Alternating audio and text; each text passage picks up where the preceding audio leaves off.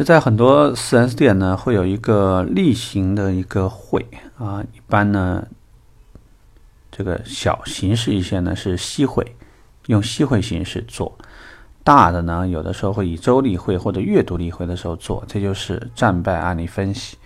我们今天聊的这个话题呢，叫做听故事长记性。这什么意思呢？就是说年轻人呢最不喜欢的就是听别人教训，听别人教育。总觉得呢，有什么错？你看这孩子傻是吧？你瞧那孩这个这个这个事情怎么怎么着？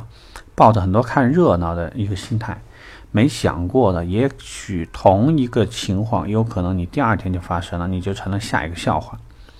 所以在这里要说，失败是成功之母。那所以呢，大家一旦遇到非常带有典型性、代表性的一些案例，一定要记得分析。并且呢，大家讨论一下对策。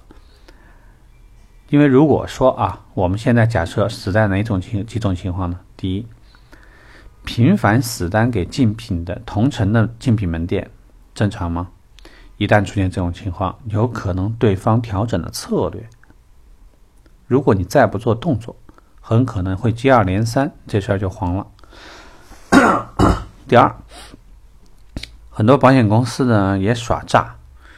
尤其是续保客户，呃，他会通过一些方式呢，把你电话拿走了。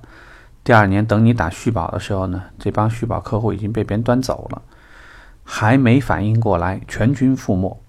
拿什么东西跟保险公司谈？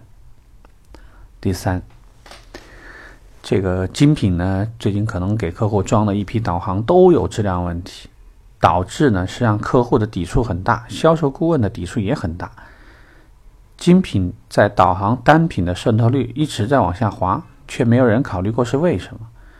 最后有可能这个事儿呢不了了之，以后这产品呢就不做了。啊，诸如此类的问题其实非常非常多，各种各样的问题都有。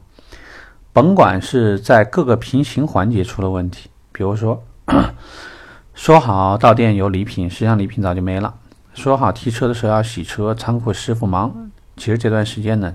每台车都没洗，或者洗的不干净，然后呢，到售后去呢，就是哪怕打好招呼，一样的这个效率呢拿不出来，车交付不出来，各种各样的问题，只要会影响正常运营，对未来没有好的这个帮助，那我就建议你要做一个案例分析，每周至少要一个，时间长了，你就能把很多问题呢。